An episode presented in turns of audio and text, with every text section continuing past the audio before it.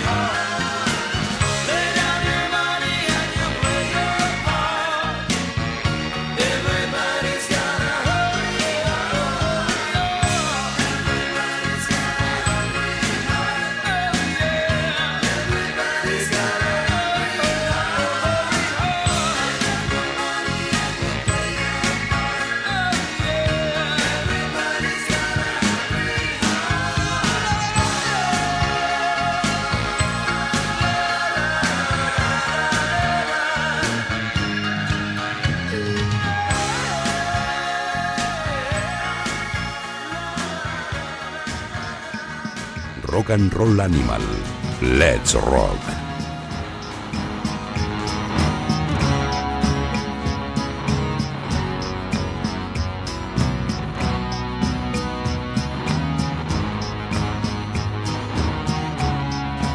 Muy buenas, bienvenidos todos a una nueva edición de Rock and Roll Animal. Una edición especial que vamos a dedicar a, a Bruce Springsteen, felices por, por su visita a nuestros escenarios y una deuda que teníamos pues con ese magnífico box set que publicó antes de Navidad y al que le teníamos pensado dedicar un programa como bien merecía y se ha ido posponiendo durante los meses hasta que hemos encontrado el momento adecuado. Como casi siempre que hablamos de Springsteen, pues eh, distintos amigos han venido a hablar de él. Julio Valdeón Blanco, Fernando Navarro y por supuesto el que más ha repetido es mi queridísimo y admirado Héctor García Barnes. Héctor, muy buenas. Muy buenas tardes, Jota. ¿Qué tal? Pues nada, aquí una vez más en, en Rock and Roll Animal y feliz de, de tenerte. Y yo muy feliz de estar aquí. ¿Qué te, es- nos, nos trae este programa que teníamos atrasado sobre esa fabulosa caja de Ties That Bind, The River Collection? Una caja cada vez más voluminosa, eh, un poco en la medida de, de los tiempos, ¿no? Cada vez estos productos son más grandes, más caros y más pesados. Pero bueno, son productos de lujo que a los fans, pues al final los consumimos ávidamente. Hombre, pero vale, eh, más caros, ¿cuántos CDs tiene? ¿Cinco o seis? Más el DVD, más el otro DVD. Quiero al final, eh, parece, a mí me- no me parece caro dentro de lo que todo, todo lo que ofrece la caja y quizá en comparación con otras que Springsteen cada vez han ido creciendo, ¿no? Sí. Sí, sí, bueno, yo creo que el punto intermedio fue la caja de The Promise, la caja dedicada a Darkness on the Edge of Town, que era maravillosa, es decir, eh, sí que era plenamente lo que todos buscábamos. Esta a lo mejor eh, había ya mucho publicado, no ha sido tan sorprendente como, como cabía esperar, pero bueno, es disfrutable de todas formas, sobre todo por ese DVD del concierto de, Tempe, que aunque no esté entero, era una de esas cosas que ansiaban ver los fans.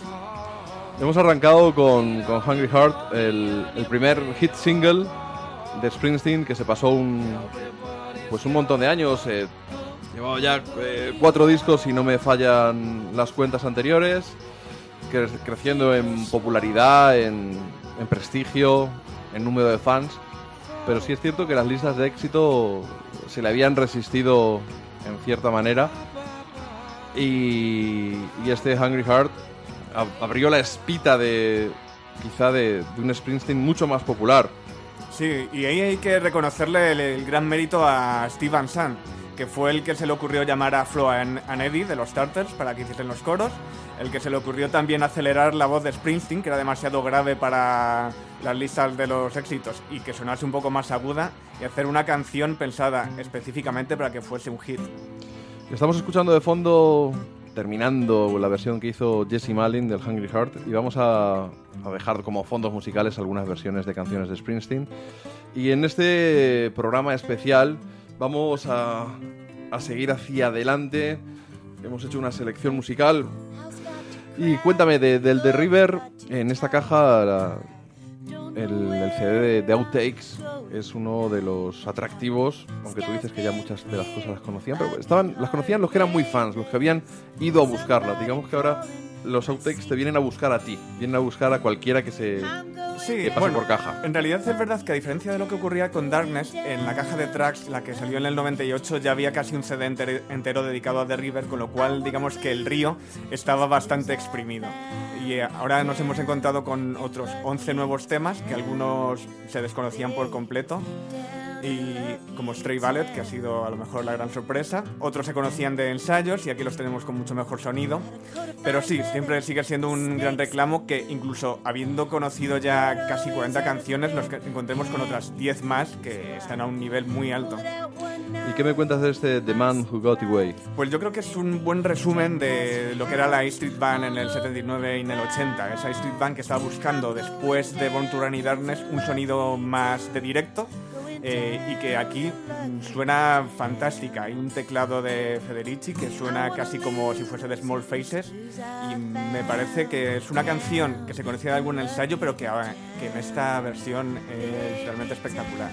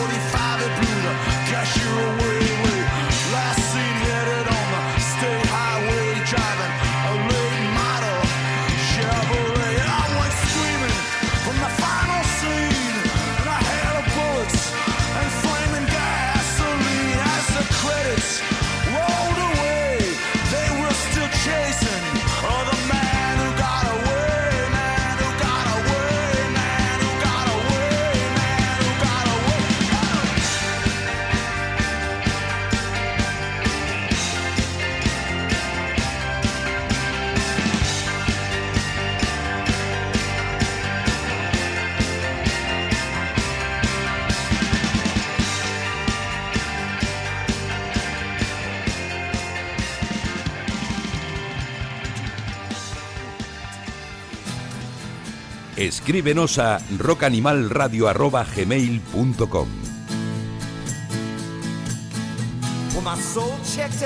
Ya sabéis que es ahí donde esperamos vuestros comentarios, vuestras críticas y también vuestro apoyo, por qué no decirlo, así como en la página de Facebook de Rock and Roll Animal. Habíamos escuchado The Man Who Got Away, uno de los outtakes contenidos en el box set de Bruce Springsteen que, recopila todo aquello que hubo alrededor de, de la creación, de, de la gestación del, del The River. Sí, un- una caja bastante completa, teniendo en cuenta que ya el disco original era doble. Aquí se multiplica a triple con documental, DVD, etcétera. Un, un río bastante caudaloso. Y en el que, bueno, igual que ocurría con The Promise, pues digamos que las canciones no publicadas eh, nos ofrecen otras perspectivas de lo que fue The River, que casi fue el disco que le dio la.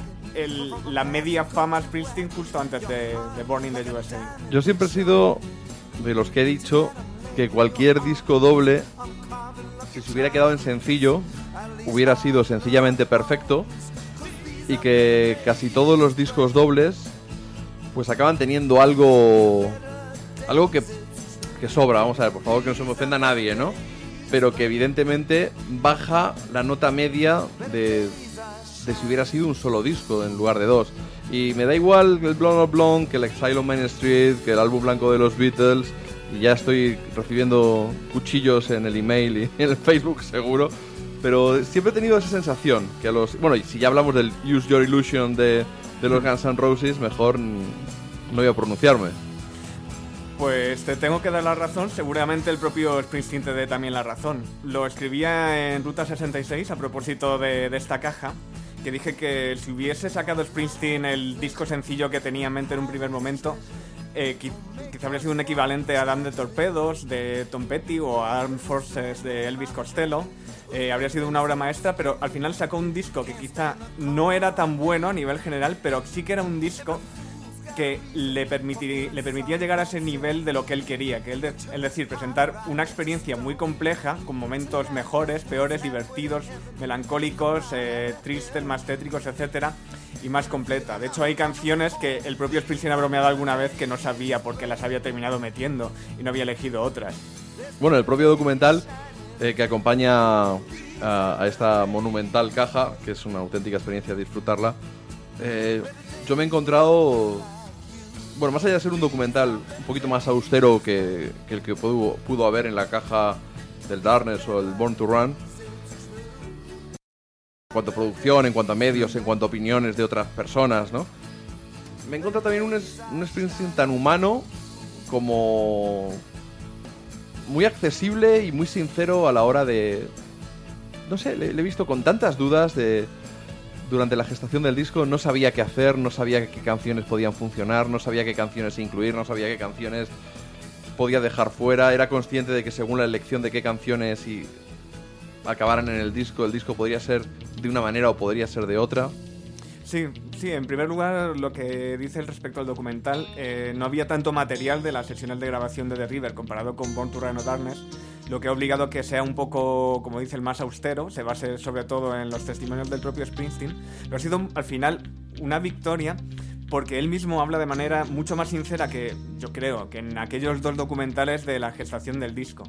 Y es curioso porque si uno se sumerge un poco en las sesiones de grabación, eh, cómo se fueron sucediendo unas y otras, los discos que se descartaron y demás, en realidad uno puede ver las dudas que tenía el propio Springsteen. Creo que la última canción en grabarse fue Cadillac Ranch eh, y uno se llega a preguntar que por qué todo ese año 1980 en el que terminó de perfilar el disco grabó decenas y decenas de canciones cuando en realidad el eje central del álbum estaba ya en 1979, lo que demuestra un poco las dudas que el propio Springsteen tenía, que eran unas dudas que a nosotros nos vienen muy bien porque mientras dudaba iba escribiendo grandes canciones una detrás de otra. Yo, si te parece, mm, vamos a escuchar una de esas canciones que tenían que haber ido en ese álbum inicial, ese conocido como The Ties That Bind, que al final es el que ha dado título a, a la caja, y que se llama You Can Look But You Better Not Touch.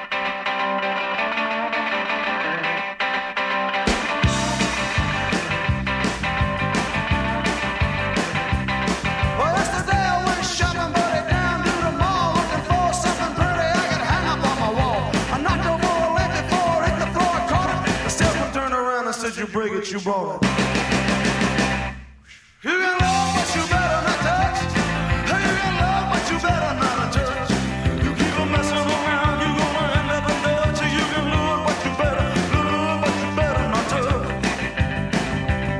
Well, I came home from work and I switched on channel 5 Was a pretty little girl that looked straight into my eye I watched her as she wiggled back and forth across the screen She didn't get me excited, she just made me feel mean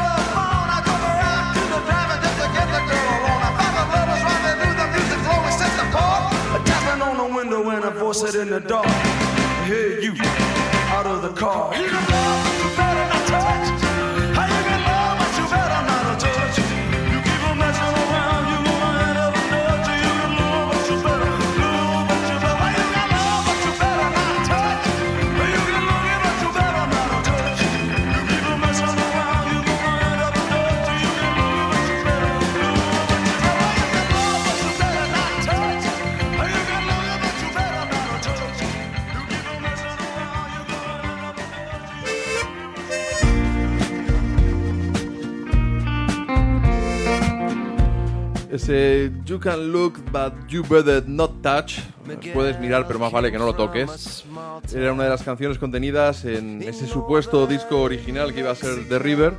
Y aunque finalmente gente le sonará porque acabó en el álbum doble en The River, pero musicalmente muy distinto. ¿Culpa de quién? ¿De Steve Van Sant, del productor o...? No, en este caso yo creo que a Steve le habrían gustado ambas versiones porque son muy rock and rolleras. Yo creo que fue más bien una cosa del propio Springsteen. ¿Qué- ¿Cómo, ¿Cómo piensas que fue de definitivo el papel de, de Steve Van Sant en, en la producción? Primero, ¿por qué quizá eligieron eso?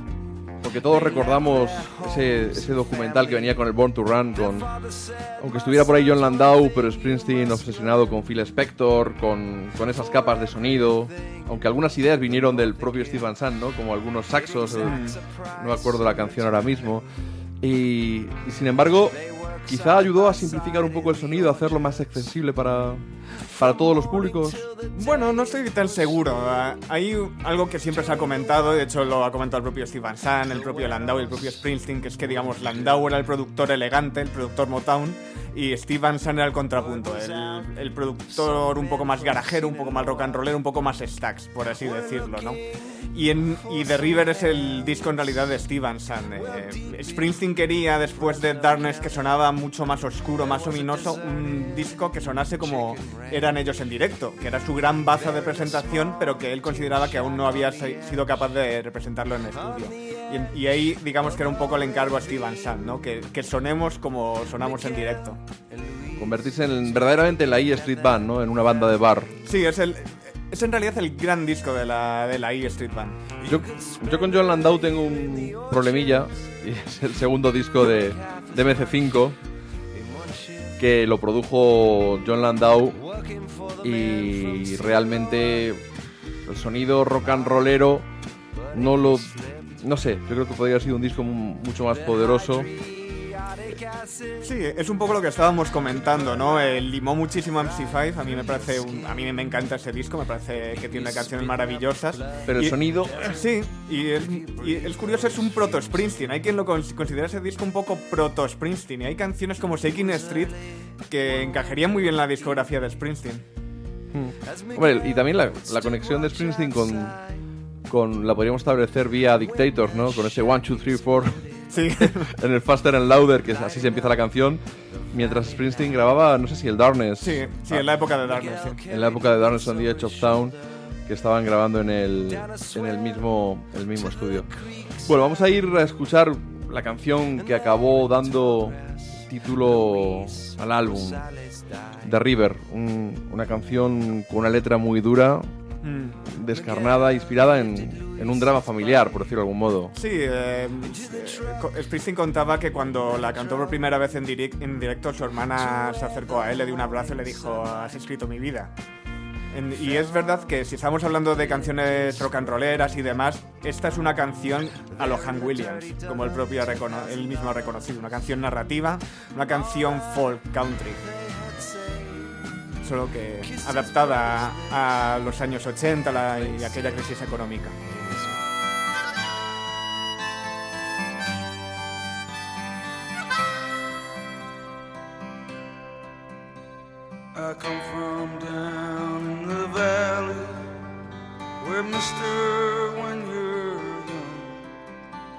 They bring you up to do like your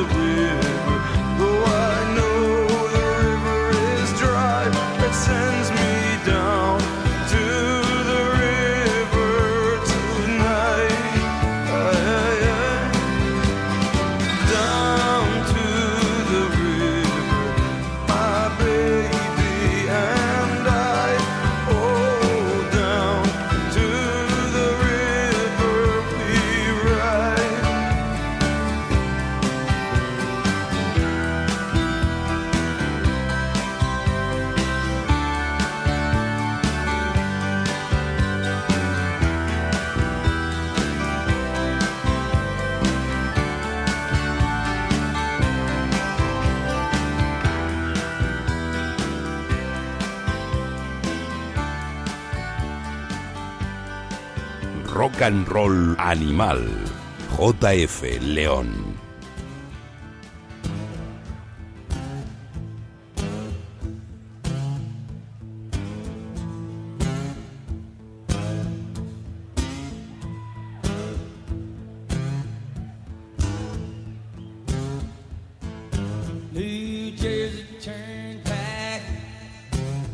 Antes estamos pinchando de fondo versiones de, de Springsteen hechas por, por muy di- distintos artistas. Ha sonado Jesse Malin, Cracker, ahora estamos con Steve Earle, antes también Elliot Murphy. Y la verdad es que The River es una de esas canciones que, que en el repertorio glorioso, jugoso, excelso repertorio de Springsteen han pasado a la historia a distintos niveles. En España, que nuestro inglés generalmente ha sido bastante deficiente, como canción sin más, en los países anglosajones, pues como, como un grito contra la injusticia que quizá la estamos viviendo ahora, ¿no? Las grandes empresas haciendo su agosto más que nunca, porque en las crisis, no nos engañemos, es una redistribución de dinero donde siempre los que más tienen se llevan más y los que menos tienes, tienen salen peor parados y podríamos conectarlo con este momento más allá de lo que tú comentabas antes, ¿no? Que la hermana le dijo que era la historia de su vida. Sí, es una canción además que cuando Springsteen siempre la ha tocado, pero cuando la recuperó también en la gira 2012 de Wrecking Ball, que era un disco, el disco de la crisis de Springsteen, encajaba perfectamente con el repertorio. Podría ser una canción que hubiese escrito apenas dos días antes. Bueno, siempre Springsteen, como John Lennon, han tenido esa etiqueta de Working Class Hero. No sé hasta qué punto impostada viniendo un millonario, pero que sin embargo ha tenido gestos que, que yo creo que dicen mucho de él. Bueno, eh, siempre se puede sospechar de todo, pero si, si nos ponemos cínicos y, hay- y sospechamos de todos, también hay que reconocer que ha hecho un gran esfuerzo aparentando ser un tipo cojonudo, que es lo que es lo que digo yo. Otros ni siquiera han hecho ese esfuerzo. Bueno, muchas veces se ha comentado que, que The River, pese a que yo le veo un disco muy, muy variado, en el que puedes encontrar absolutamente de todo, quizá por esa inseguridad de él a la hora de elegir, por esa riqueza cromática en lo sonoro, eh, con composiciones de todo tipo, un montón de baladas, pues eh, temas de rock and roll puro y duro. Ha sido un poco la etiqueta de- del disco power pop de, de Springsteen. Sí, así es. Sobre todo eh, se concentran en ese segundo disco que de la caja Tracks que salió en 1998 y que eran las canciones que el propio Springsteen reconoció que había escrito muy influido por bandas como los Raspberries, por ejemplo, y que siempre han sido de lo preferido de, de Steve Van Sant. Bueno, Steve Van ahora con, con su programa Garage Radio Underground tira mucho hacia el garaje, tira mucho hacia el power pop, eh, hacia el punk. Ahí está nuestro queridísimo Kurt Baker acumulando premios, los, los Bayonets, bandas como los Chesterfield Kings han sido apadrinadas por él. Y por eso no es de extrañar tanto cierta la producción que hablabas de, de Steve como quizá el tono de algunas canciones que quizá escribió Bruce influenciado por él mismo, ¿no? Lo que tú decías. Sí, desde luego, ahí, ahí podía haber sacado un disco de power pop eh, de primer nivel, o sea, tan bueno como los discos que pudiesen sacar de Knack o Costello o cualquier grupo de, de la época, o incluso mejor. ¿Te parece? Eh, tienes seleccionada una canción que ya apareció en esa caja, que, que para muchos era empezar a abrir el santo grial, ¿no? Ese, ese tracks, donde... ah, ¿Eran 18 canciones, no? El tracks. No, eran 66. Bueno, más o menos, 18 66, quiero decir. Luego tampoco- salió la versión tampoco- reducida que tenía 18. Ah, bueno, ¿no? por eso me sonaba a mí. Iba a bromear con tan poquita diferencia, ¿no? Entre 18 y 66. Y es una canción Restless Night que, que suponía que le iba a tocar en esta gira, ¿no? Porque esta era la gira en la que iba a tocar el The River completo. Sí, y, y los outtakes van a ir cayendo poco a poco, presiento. En Barcelona cayó I Wanna Be With You. Y sé que tarde o temprano terminará cayendo Restless Nights, que creo recordar que solo ha tocado una vez en toda su carrera y que eh, me juego el cuello que es el momento en el que Steve le está diciendo, oye, ¿por qué no tocamos Restless Nights, por ejemplo? Y ya de paso se lo digo yo también.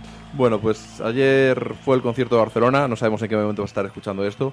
Pero ayer tocó en el, en el Camp Nou. De hecho, vamos a tener algún testimonio de alguien muy especial que, que estuvo en ese concierto. Y vamos a ver qué ocurre tanto en Donosti como en Madrid. Nosotros, por lo pronto, vamos a escuchar ese Restless Night.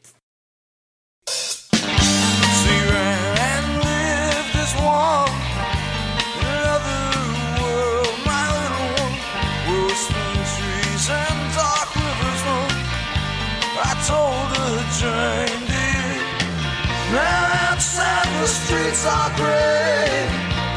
child the games we play. Have faith.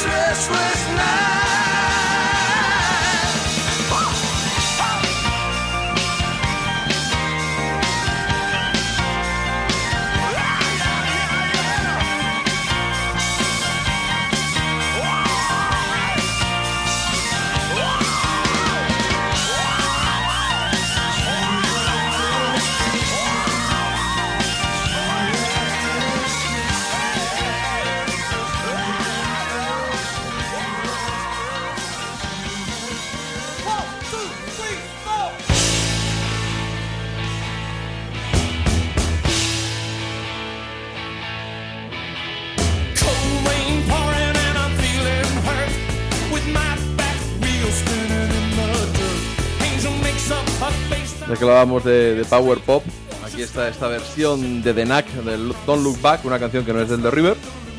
pero suena como si fuese del The River. También hay que recordar que en The River hay unas cuantas canciones que sobraron de la época de Darkness, como Sherry Dorlin o Drive for Night, que fue- son de aquella época y que se las reservó para este. Bueno, eso me imagino que...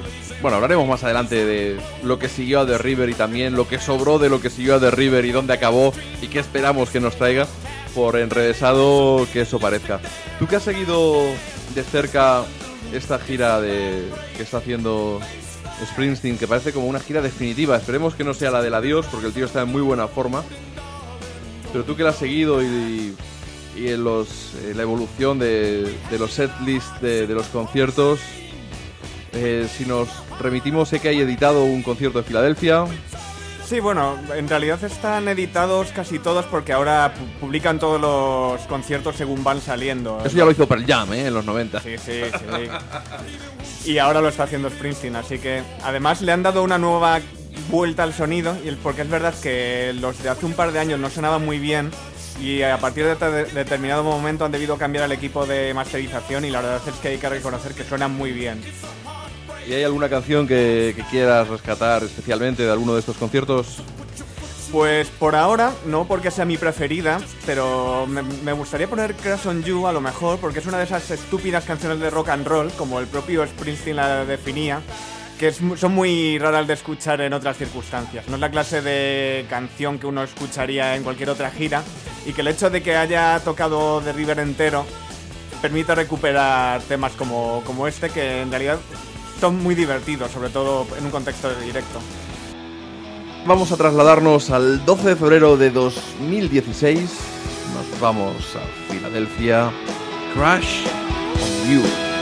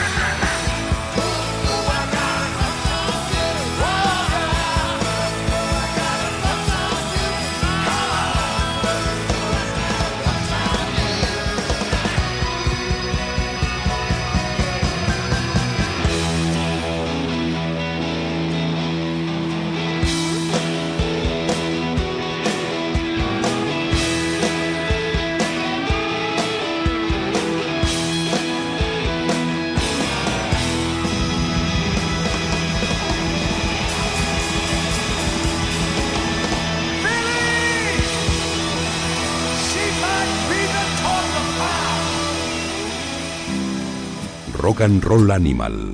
Let's rock. Well, you may think I'm foolish for the foolish things I do. You may wonder how come I love you when you get on my nerves like you do. Well, baby, you know you bug me. There ain't no La verdad es que cuando hay buenas canciones, llegan artistas pues, como, reputados como Graham Parker, uno de los grandes, y se coge este Pink Cadillac, te lo pone patas arriba. Yo es que no sé si os lo había dicho, pero soy muy fan de las versiones. No me digas. Un gran descubrimiento, el gran descubrimiento de la noche. Sí, sí, sí. Disfruto viendo cómo, cómo hay gente que es capaz de, de hacer esas... de llevarse a su terreno, ¿no? Porque cuando la versión es demasiado fiel, para mí pierde la gracia. Y si la convierten en otra cosa absolutamente distinta, incluso cambiando la melodía, como hay gente que hace, pues también. Pero cuando respetando la canción se la llevan a otro territorio, se demuestra lo grande que es la canción y lo distinta que puede ser según un artista u otro decida, decida hacerla. Sí, incluso hasta hacer descubrir algo que ya conocías. Por ejemplo, esta versión se parece mucho incluso a la maqueta que había de Pink Cadillac en las sesiones de Nebraska. O sea, que no tiene mérito. Sí, tiene mucho mérito porque Graham Parker es la hostia y todo lo que canta está muy bien cantado. Bueno, luego vamos a hablar de Nebraska, que es lo que vino después a, a The River, quién sabe si como reacción. No sé hasta qué punto The River se podría considerar como una especie de, de crisis de los 30 de, de del boss que se hace mayor, que deja de ser un no un teenager, no un 20 something, y, pero implica cierta madurez, ¿no? En el documental se ve cuando están en la boda creo que era de Max Weinberg, y decía, bueno, ya apostábamos a ver quién iba a ser el primero en casarse. Sí. Y luego comentaba algo como, bueno, se han ido casando unos, ya van teniendo hijos.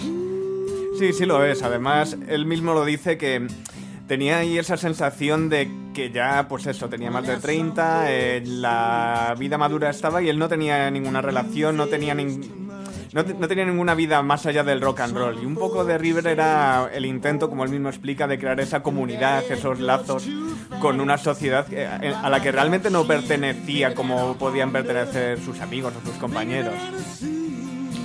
Los artistas, esos grandes desconocidos. No, muchas veces incomprendidos, ¿eh? No, no es fácil y muchas veces están más solos de lo que uno piensa. Y sus relaciones sociales a veces son más complicadas también. Hay una frase de Springsteen que creo que le define a la, perfe- a la perfección y es brutal, que dice que los dos días más importantes de su vida fueron el día que cogió la guitarra y el día que aprendió a dejarla. Interesante.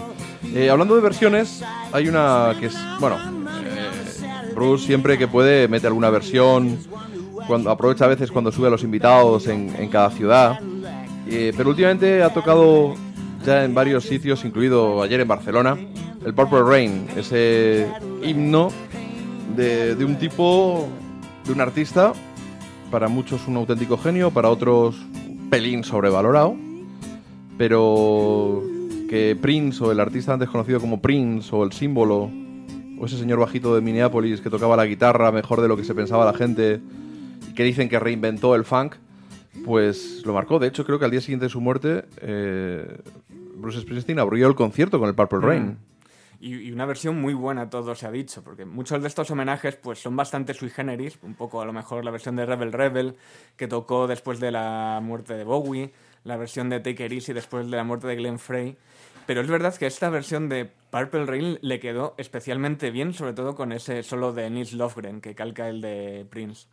Prince es que era un, un gran guitarrista, no vamos a decir un hendriciano, pero sí que nos hemos quedado un Sí, poco... era de su escuela, sí. Sí, de la escuela era, pero que decir, al, al nivel, ¿no? Que decir Claro. que el nivel. Hendrix es Dios. Vamos a ver, y si no, Héctor, si no estás de acuerdo, coge la puerta y abandona, abandona la casa en este momento. Vamos a escuchar, eh, creo que es esta, ¿no? La, la de Brooklyn, Sí, es la, la- la del primer concierto después de la muerte de Prince. sí. el 23 de abril de 2016 en Brooklyn. El concierto de Bruce Springsteen se abría así. Never meant to cause you any sorrow.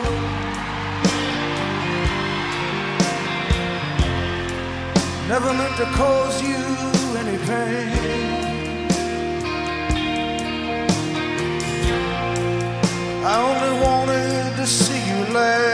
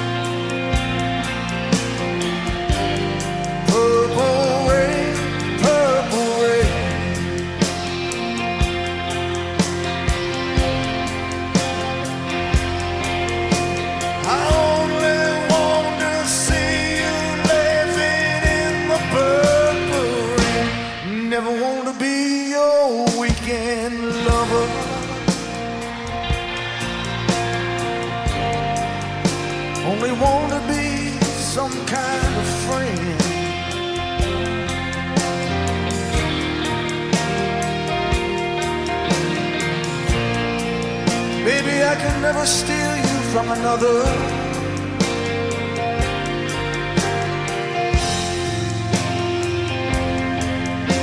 It's such a shame our friendship had to end. Purple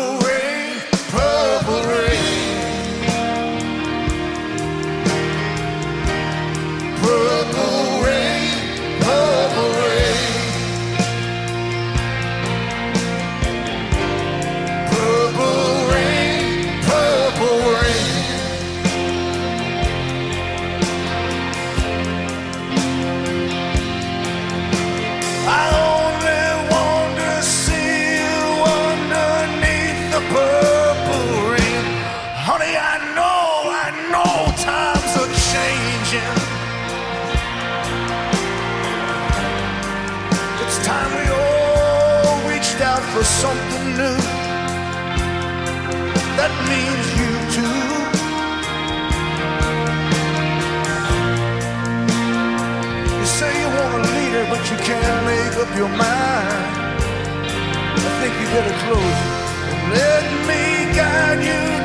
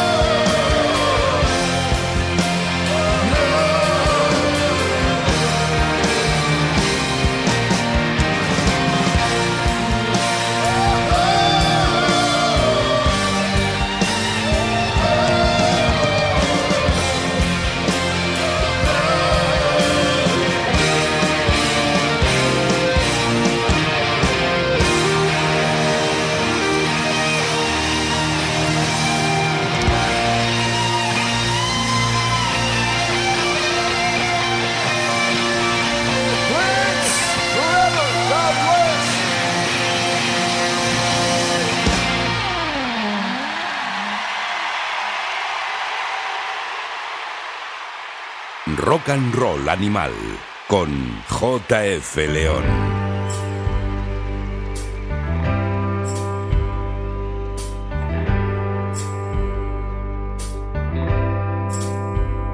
Well, the steel rushing out of the trustwords Where the blood never veil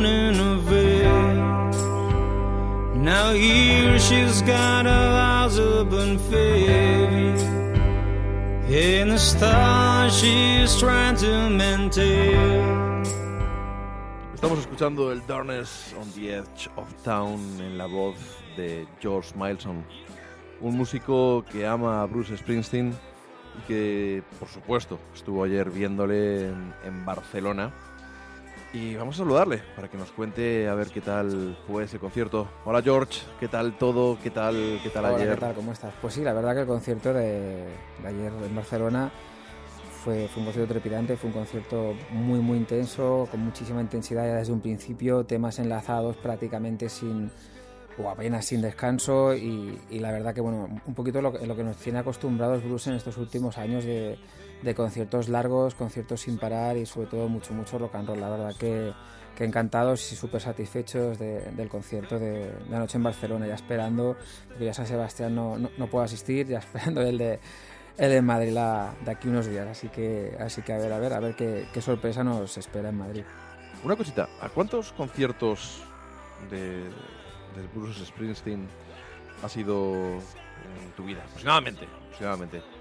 Te lo pregunto porque este, eh, el que pudisteis presenciar ayer en, en No Camp, fue realmente especial, son los de esta gira, y supongo que, que probablemente distinto a otros que, que hayas disfrutado tú. De conciertos de blues estoy aproximadamente a puntito de llegar a los 70.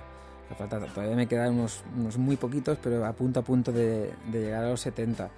Y sí, realmente se podía plantear como que era, un concierto especial, aunque al fin y al cabo todos los conciertos de blues son especiales, sobre todo para los que los seguimos desde, desde tantos años, tantos años. Sí que tenía la peculiaridad de, ser un concierto en el que inicialmente en esta gira se comentó que iba a tocar eh, el de River entero, pero bueno, lo que, lo que acabó haciendo fue que tocó muchos, muchos temas del de River, así que los que no tocó de, de River se sustituyeron por otros del, del mismo calibre, así que no, no, no, no por eso dejó de ser un concierto que me sorprendiera menos que, que si hubiera tocado el, el de River entero. En las redes sociales ya hay quien se ha quejado, espero que con la boca chica, la verdad, porque no se interpretó íntegramente el de River con los outtakes y con todo eso que es lo que más o menos había anunciado, lo que la gente esperaba. ¿Cuál es tu, tu percepción? Sí, sí que es verdad que en las redes sociales, pues bueno, es un poquito como siempre, ¿no? Nunca llueve a, gusto de todos y, hubo gente, o, ha habido, o está habiendo gente que se está quejando por- porque ahora en, eh, la gira europea no, va a tocar el, el de River entero. Pero a sí que es cierto y aparte yo en gran parte lo comparto, lo comparto con Bruce y con la banda, que, era un disco complicado para hacer en, grandes estadios como, es, la gira europea, aparte de, de París, que es en, en pabellón pero sí que, es extra- sí que era extraño, se hacía un poco extraño hacer un, un disco de este tipo, hacerlo en directo completo, los 20 temas, con- cuando hay muchos, muchos, eh, muchos temas muy, muy lentos, muchos temas que no son, que son baladas, que no son muy, muy apropiados para, para lo que es el ambiente y, y el, todo, todo, lo que, todo lo que conlleva hacer un, un concierto en un gran estadio. Entonces así que bueno, de hecho el propio, el propio Steve Van lo, lo comentó en, en su cuenta, en su cuenta personal de, de Twitter, dijo, dijo pues, que, que- que era un disco que, había mucha mucha balada y que era y que era un disco que era que era complicado de, de que lo pudieran que lo pudieran hacer íntegramente en, en un estadio. Así que, que bueno que yo yo en parte comprendo comprendo el comprendo por una parte el, el, el- cabreo o el o el o el mal humor de los que querían escuchar el de River entero, pero por otra parte también en- entiendo a Bruce y, y a la banda el, el decidir no hacerlo en, en estadios grandes porque, pues, pues porque de una manera u otra eso le iba a frenar un poquito la, lo que sería la, la dinámica del concierto y bueno, eso hay que, eso hay que, hay que respetarlo y hay que entenderlo. Los conciertos de, del Boss son muy largos. eh, imagino, no vamos a hablar de altibajos, ¿no? Porque el nivel está bastante alto siempre.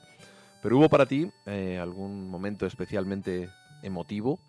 Hombre, te podría decir que hubieron muchísimos momentos que, que me resultaron especialmente emotivos, como por ejemplo escuchar varias canciones de- del disco Born to Run, como por ejemplo también escuchar la pedazo de versión que hicieron y, y, y siendo un tema un medio tiempo tirando a lento, eh, en un estadio hacer, hacer la versión que hicieron ayer en, de Drive All Night en Barcelona fue espectacular. Eh, te diría que hubieron muchos momentos. O sea, te los, te los podría empezar a, a intentar resumir, pero seguro que alguno se me escaparía. O sea, hubieron muchos momentos emotivos, muchos, muchos. La verdad que te digo, la, la versión de Thunder Road, la versión de, que hicieron de, de, de Drive All Night, fueron momentos realmente, realmente muy, muy especiales, la verdad que sí. Hace unas semanas eh, diste un concierto en Barcelona celebrando el trigésimo quinto aniversario del primer concierto de Bruce Springsteen en España, precisamente en la gira del, del The River en 1981, eh, en abril. ¿Qué te llevó a, a montar ese concierto y, qué sensaciones te ha dejado?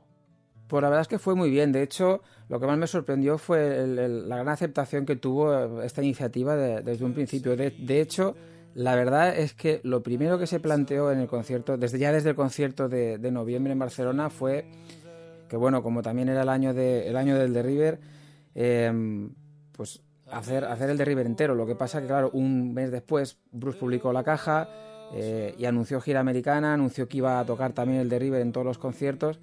Entonces, pues bueno, no tenía, no tenía ningún sentido el, el- también hacerlo, reproducirlo así, haciendo un, homenaje, pero no, no tenía sentido hacerlo cuando él ya lo, lo anunció que lo iba a hacer, además en todos los conciertos. Eh, y de hecho, a partir de ahí, pues se me ocurrió la idea de decir, pues mira, como es el 35 aniversario del primer concierto de, Bruce en España, pues qué mejor que reproducir, eh, reproducir exactamente el mismo repertorio, en el mismo orden, con los mismos temas, sin añadir nada, ni quitar nada, hacerlo tal cual, los 26 temas que él, que él interpretó, las mismas versiones, todo exactamente igual. Bueno, con la única peculiaridad que él paró, paró una media hora en el concierto después de Thunder Road y nosotros para simular un poquito aquella parada, pues cuando llegó el momento de Thunder Road, yo en lugar de hacerlo con toda la banda, lo hice en acústico, para simplemente por eso, para hacer un guiño a aquel parón que, ellos hicieron, para hacer un poquito bajada de intensidad en el concierto. Pero la, idea original fue, fue esa, o sea, decir, poner en marcha todo lo que pudimos hacer para, para reproducir el mismo repertorio e intentar trasladarnos a- al- al 21 de abril de- del 81 y, y- y poder un poco entre todos revivir aquella magia de aquel, de aquel concierto que bueno, yo no estuve personalmente por, por edad, pero, pero bueno, todos, todas las personas que, que- con las que has hablado, con las que te has documentado para intentarlo reproducir de la mejor manera que tú podías, pues claro, te, te comentaban pues que fue algo, un antes y un después, sobre todo por los conciertos que, que- que se estaban haciendo en España. Era- fue un gran concierto de, de ya de un artista americano que, que, hostia, en aquellos tiempos, pues traerlo a España, pues también te da marinera. Y luego ya un poquito lo, lo- lo- que, lo que significaba, ¿no? También un artista cantando en inglés, etcétera, etcétera. O sea, que fue un antes y un después en los conciertos que, pues que, que- que había por aquella época y, y las grandes giras y grandes artistas que, que estaban por llegar a nuestro país. Has dedicado pues una gran parte de, de tu, tu vida artística a, a su figura, interpretando sus canciones tanto en directo como, como grabándolas. ¿Cómo te has sentido cuando has visto ese movimiento que te han montado en las redes sociales? Gente que te quiere pidiendo que por favor Bruce Springsteen te, te subiera al escenario para tocar con él uno, uno de estos conciertos. Porque imagino, evidentemente, que habría sido un puntazo para ti. Bueno, la verdad que la iniciativa que tuvieron los fans para, para intentar mover que en Barcelona o Madrid pudiera llegar a tocar un tema con, con el propio Bruce, pues te puedes imaginar cómo me, cómo me, me impactó. Fue, fue algo realmente espectacular. Yo, de hecho, me enteré, y esto es muy gracioso, me enteré porque en, eh, la iniciaron a través de, de Facebook y Twitter. La iniciaron con, con- con un hashtag y, y en la mayoría de, de- de- de tweets que enviaban me mencionaban. Entonces fue súper gracioso porque una mañana amanezco y claro, empecé a escuchar que el móvil no me dejaba de sonar, no me dejaba de sonar menciones en Twitter y digo, ¿qué está pasando? Y fue que fue cuando vi que todo lo que se estaba montando y dije, madre mía, madre mía la que se va a montar con esto. Y la verdad que pues te puedes imaginar, fue algo que, que, que- me dejó, pues bueno, me dejó muy muy feliz de, ver que, pues, que hay tanta gente que te quiere y tanta gente pues que, que está buscando un poquito eso, el compartir tu, tu sueño de llegar un día a poder, a, a poder tocar con Bruce, aunque sea solamente un tema. La verdad que estoy eternamente agradecido ya desde un principio a toda la gente que, que- que se volcó con esta iniciativa y la verdad que para mí ha sido algo realmente espectacular. Así que desde aquí muchas gracias a todos por, por, por, por lo menos que estamos ahí intentándolo. Así que chicos, de verdad que muchísimas, muchísimas gracias. Estaba aquí hablando con, con Héctor acerca de, del box set de The River Y estábamos estableciendo un poco la, la comparación con los anteriores que se han editado ya. En tu opinión, ¿qué, qué val- qué valoración merece? Hombre, el box set de River me ha parecido realmente un, un, un box set súper chulo y, y muy muy bien trabajado, ya no solamente a nivel a nivel de la selección de temas, ni, ni de los ni de los outtakes, ni, de- ni del propio concierto, sino ya también de, de packaging. Eh, Yo, por ejemplo, a ver, los que me conocen saben que, que- los que me conocen más saben que mi disco favorito es Born to Run y, y en comparación con este box set, pues claro, el de Born to Run fue muy muy sencillito. Este, igual que el de el de Darkness on the of Town, fueron boxes ya súper súper trabajados y, decir que- que, bueno que me han parecido me han parecido fantásticos, o sea, algo que, que- que todo fan de Bruce debería debería tener en la estantería de casa porque porque es algo que es para para conservar para siempre, o sea, ese, ese libro tan bien ilustrado, el DVD, los, los outtakes, realmente me ha- me ha parecido algo muy, muy, muy bien trabajado. Y para el futuro, ¿qué cajas especiales de Bruce Springsteen esperas que, que se editen y, y qué crees que vas a encontrar en ellas? Cajas que te esperes en un futuro, hombre, evidentemente estoy seguro que no tardan en, poner en marcha el lanzamiento de la caja de, de Boring the USA, porque aparte me consta que, llevan un tiempo ya trabajando en ella, o sea que es- me imagino que aparte del supuesto disco que en teoría se lanzaría en poquitos meses, eh, estoy seguro que de los próximos planes que están, que están rondando la mente de, de Bruce sería, sería hacer un lanzamiento de, de la caja de Born USA, así que habrá que esperar a ver, pero yo creo que, que es una buena apuesta pensar en, en que después de la caja de River, como caja, eh, podría estar en mente de ellos eh, poner en marcha la de, la de Born USA. Muchas gracias, George. Un privilegio tenerte como corresponsal del concierto de ayer en el Camp Nou. Muchas gracias a vosotros, un abrazo grande. Y ahora que, bueno, hemos estado escuchando de fondo algunas de sus versiones de, de Bruce Springsteen, te voy a dejar que suene un poquito una que, que hizo en ese disco tan estupendo y, y tan sentido con el Drive All Night, una de las canciones contenidas en The River.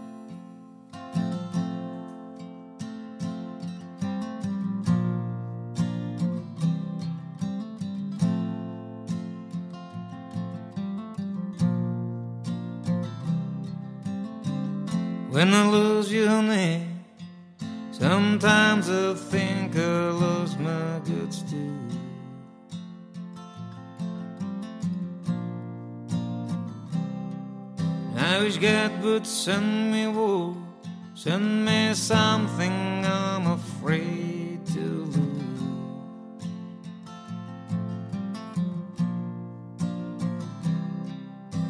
Lying in the heat of the night, like prisoners all alone. Pues ahora que estamos hablando del concierto de Barcelona y que se acercan ya, están aquí el de San Sebastián, el de Madrid, creo que es buen momento también para volver a 1980 y escuchar parte de, ese DVD que el es verdad que el concierto no está entero, pero lo que está es muy bueno, el concierto de Tempe en Arizona.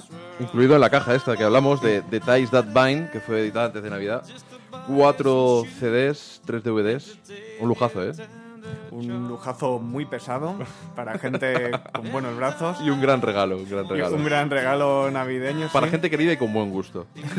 y me decías que en ese concierto de Temp, Pues eh, yo he seleccionado Sherry Darling, que también ha sonado en Barcelona y es muy probable que suene durante el resto de la gira.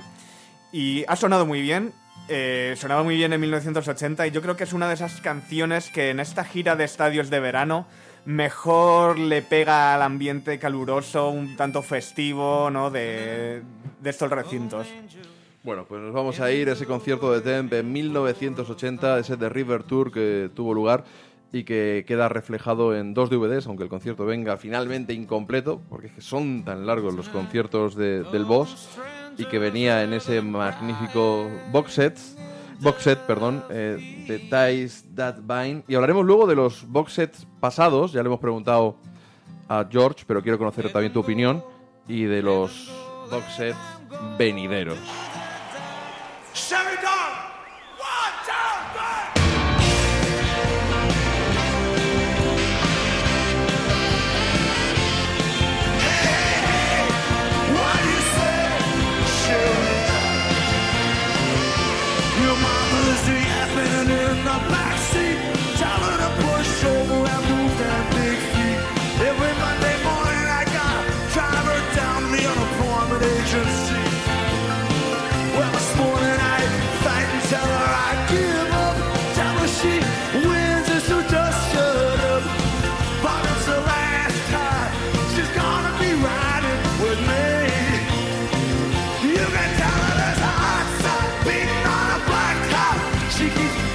She'll be walking that last block. She can take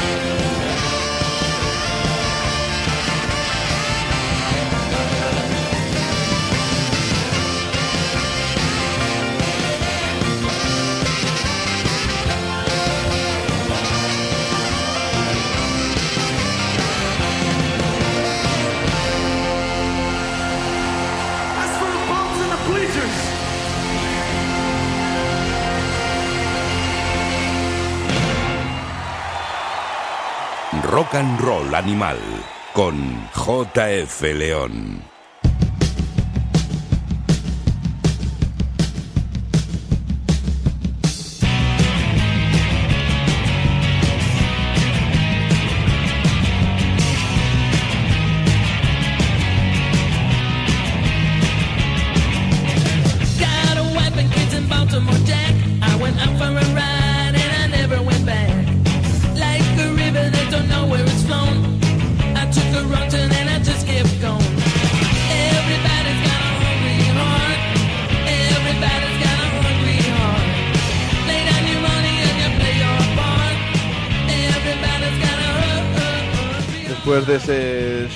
Darling, inevitable casi revisitar el, el, himno, ese Hungry Heart, que parece que dicen, yo nunca le he visto tocarla en directo, que se encienden todas las luces del estadio para que todo el mundo se vea las caras y Springsteen cede pues la voz, que lleve la voz cantante del público.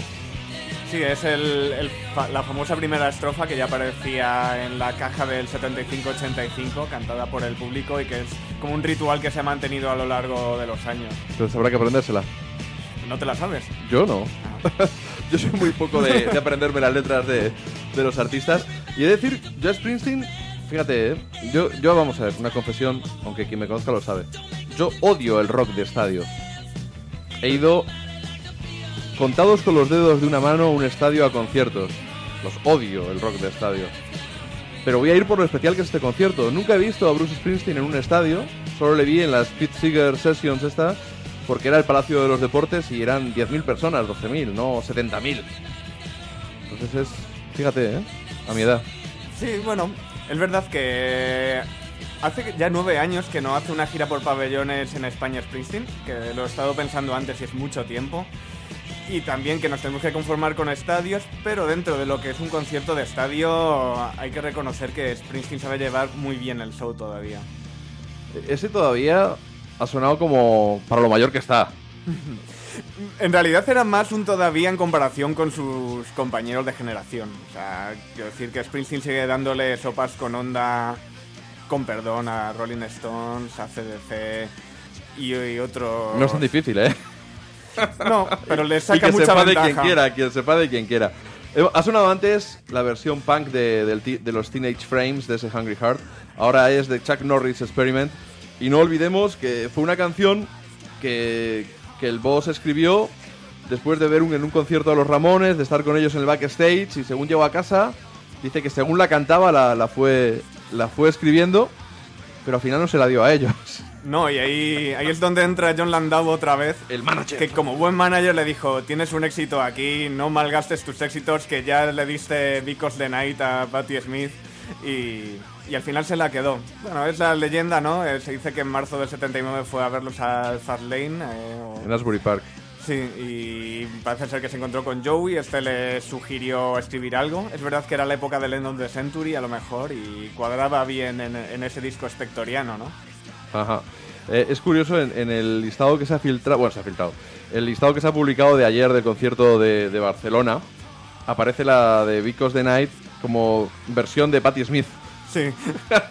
sí, en, la página esta de Setlist siempre aparece así y, y supongo que le debe llevar los diablos a Springsteen si lo ve, ¿no? Al fin y al cabo... Bueno, Springsteen y a cualquiera, a cualquier fan que se precie. Hablábamos de, de los boss sets pasados. A mí me marcó muchísimo el del Born to Run, probablemente mi álbum favorito de Bruce Springsteen. El concierto, creo que en el Hammersmith Odeon en Londres, Sí, del es. 75. Buah, a mí ese concierto hace que me venga arriba. Y curiosamente un concierto que tenía muy mala fama para el propio Springsteen, que él decía que lo recordaba como uno de sus peores conciertos. A mí me da igual, a mí me da igual. No, es fantástico. Y a mí ese concierto hacía que, que me viniera realmente arriba. Pero luego además es que es- ese documental me encantaba con, con Springsteen conduciendo por, Mm. por, las, por las carreteras y calles de, de New Jersey, de su New Jersey natal, ese que no abandonó. No le llegaron los cantos de sirena de California, afortunadamente, ni siquiera de, de Nueva York. Bueno, le llegaron y se marchó, ¿eh? Sí, pero bueno, eso es como nada. Eso es una canita al aire que, que no se le puede castigar por ello ni se le puede penar.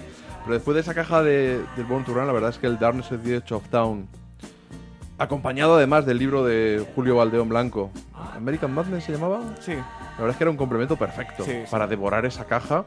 Recuerdo ese especial que hicimos a varias manos contigo, con Mm. Fernando Navarro, también con Julio, entrando por Skype desde, desde, desde Nueva York.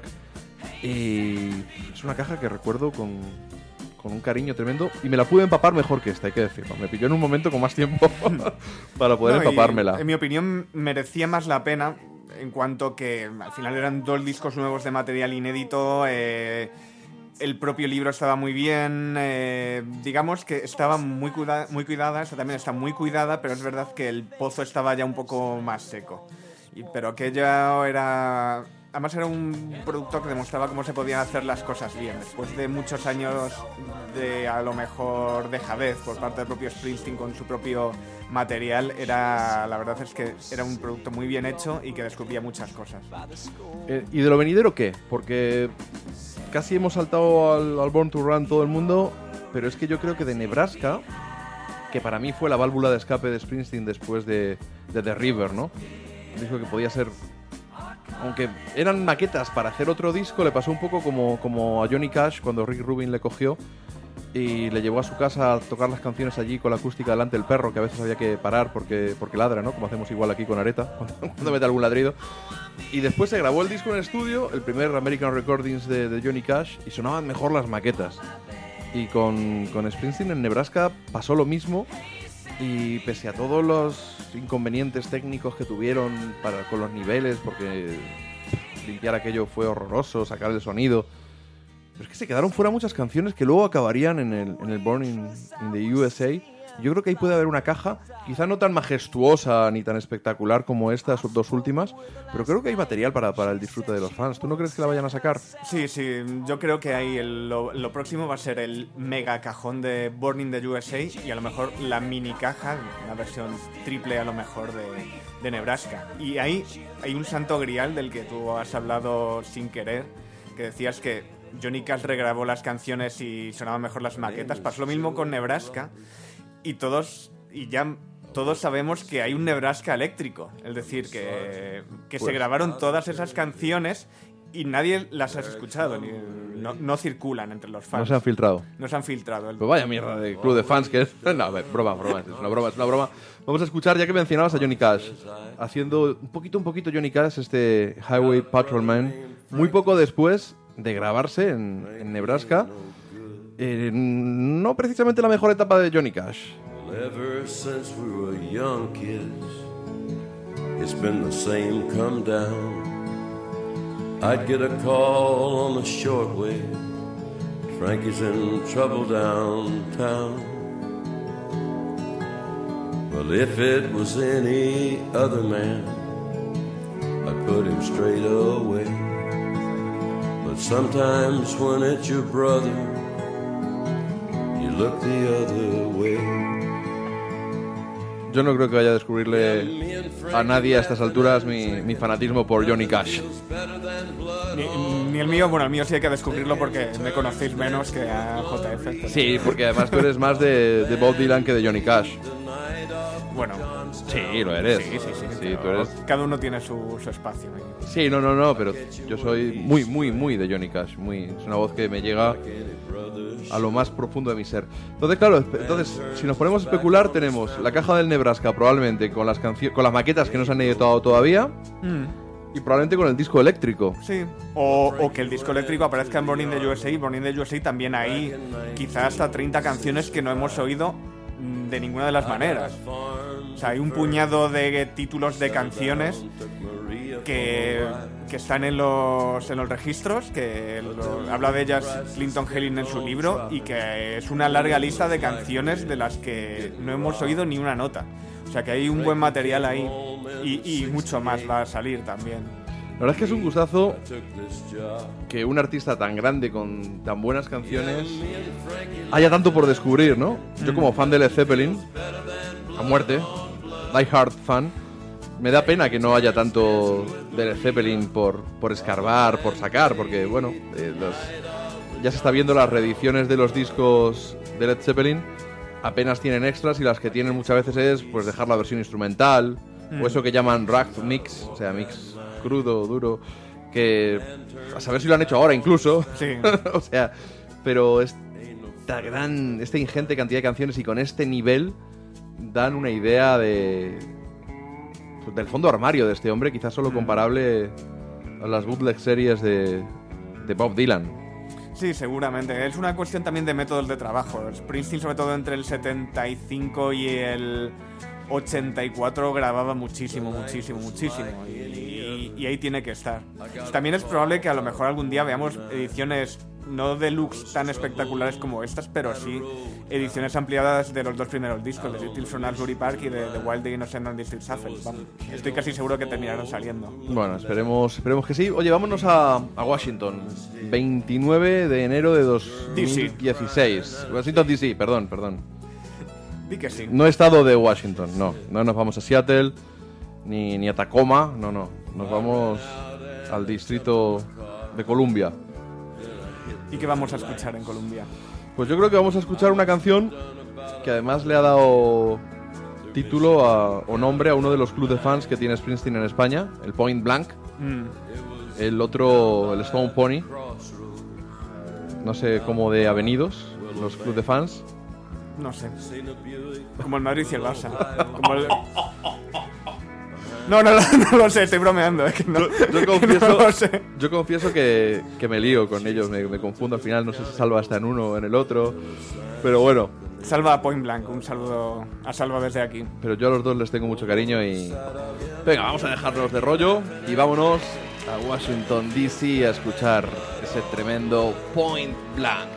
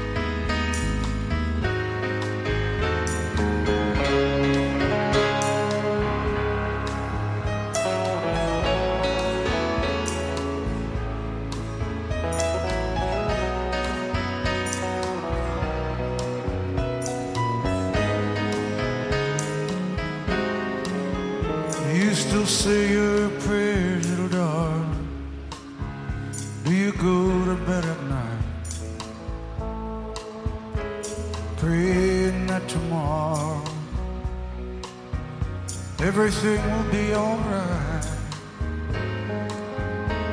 But tomorrow's falling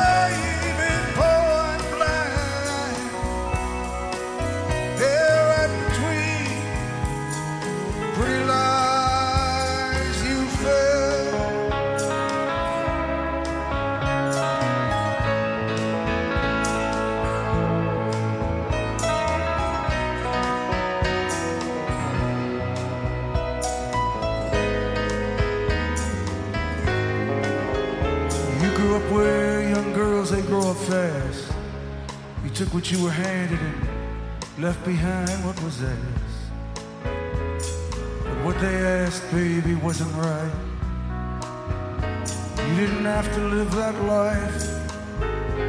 I was gonna be your Romeo, gonna be my Juliet. These days you don't wait on Romeos, you wait on that welfare check. And on all pretty things on all the promises that always end up point blank.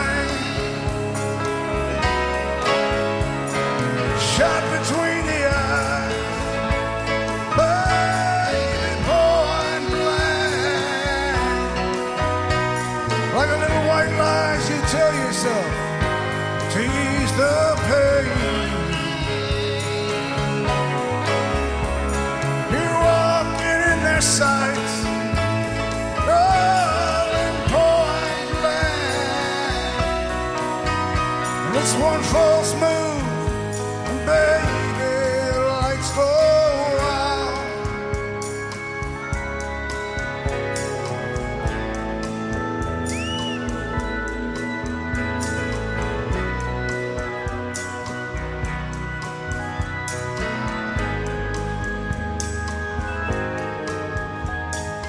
Once I dreamed we were together again.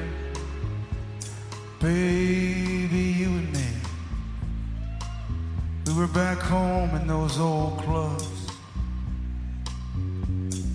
The way we used to be. We were standing at the bar, but it was hard to hear. The band was playing loud, and you were shouting something in my ear.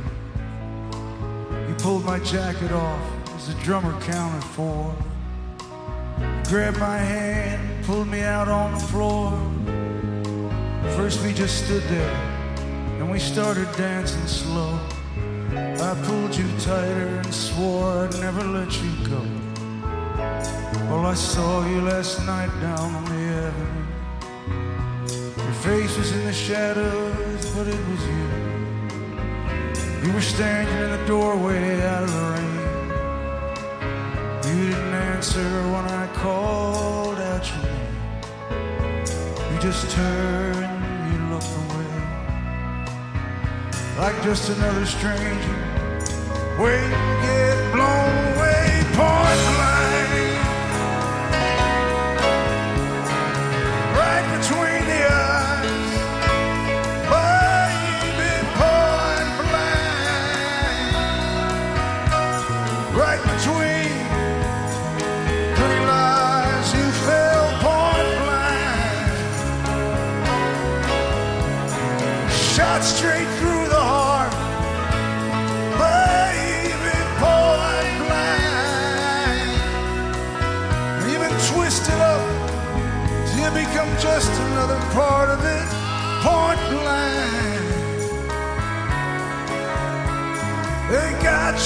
you in their sights.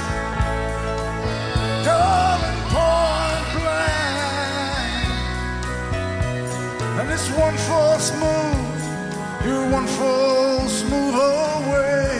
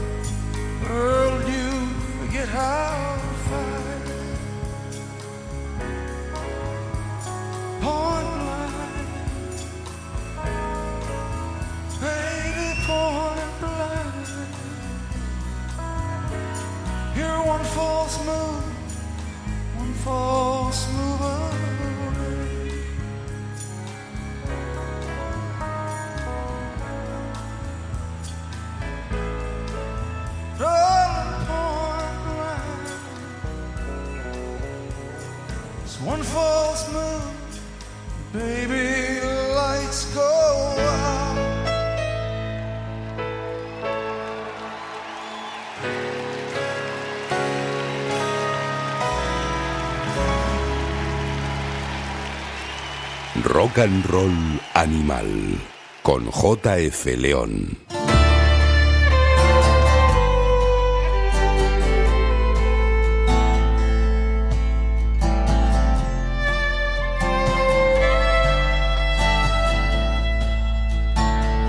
Héctor, dime qué canción es esta. Born down in a dead man's town. Ahí lo tenéis, oyentes. Nada del teclado de Roy Vita, nada de un himno militar. Aquí está, Born in the USA. Pero cuesta reconocerla, ¿eh? Sí, sí. Pues ahí están Amanda es- es muy- Shires muy y Jason parecida, Isbell. Perdona que te vuelva a interrumpir, a esa versión de la maqueta de Nebraska que algún día se editará. Bueno, está editada ya en la caja tracks. Y que algún día terminaremos de completar, como has dicho hace un momento. Hometown jam. So they put a rifle in my hand. Sent me off to foreign land. Go and kill the yellow man. I was Está sonando, me imagino, Born in the USA en la gira, ¿no? En los bises. Sí, sí, en Barcelona ha sonado. Creo que en la gira americana no sé si llegó a sonar, creo que alguna noche, pero eh, en Europa va a sonar casi todas las noches.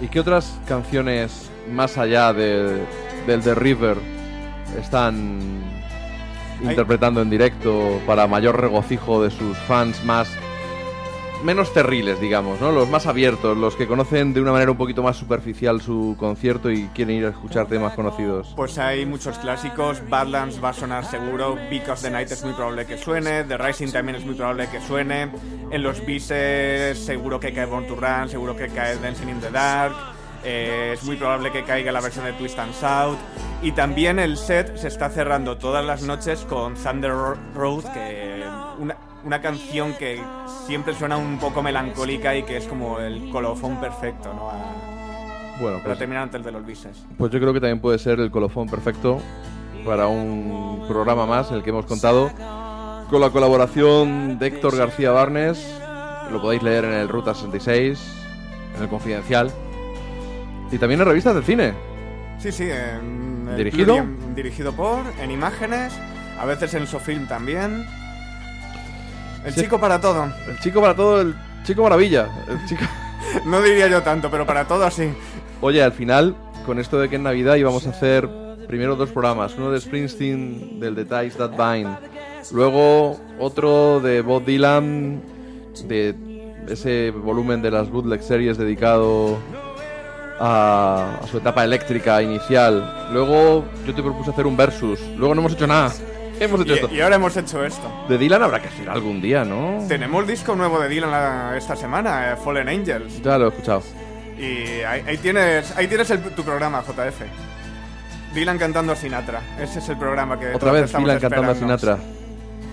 Bueno, yo creo que no sé si antes de verano, pero después de verano tenemos que hacer la, de, la tarea que tenemos pendiente y tú, ningún Dylanita mejor que tú, para que nos peguemos ahí un, un baño de esas canciones absolutamente inmortales.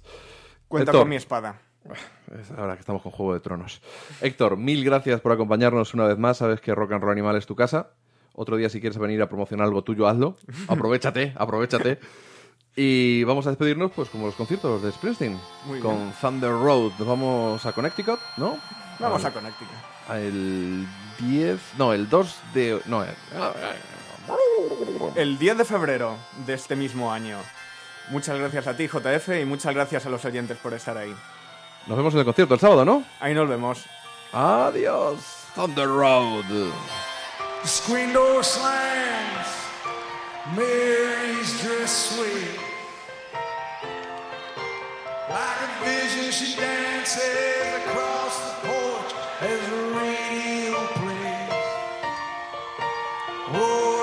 the same.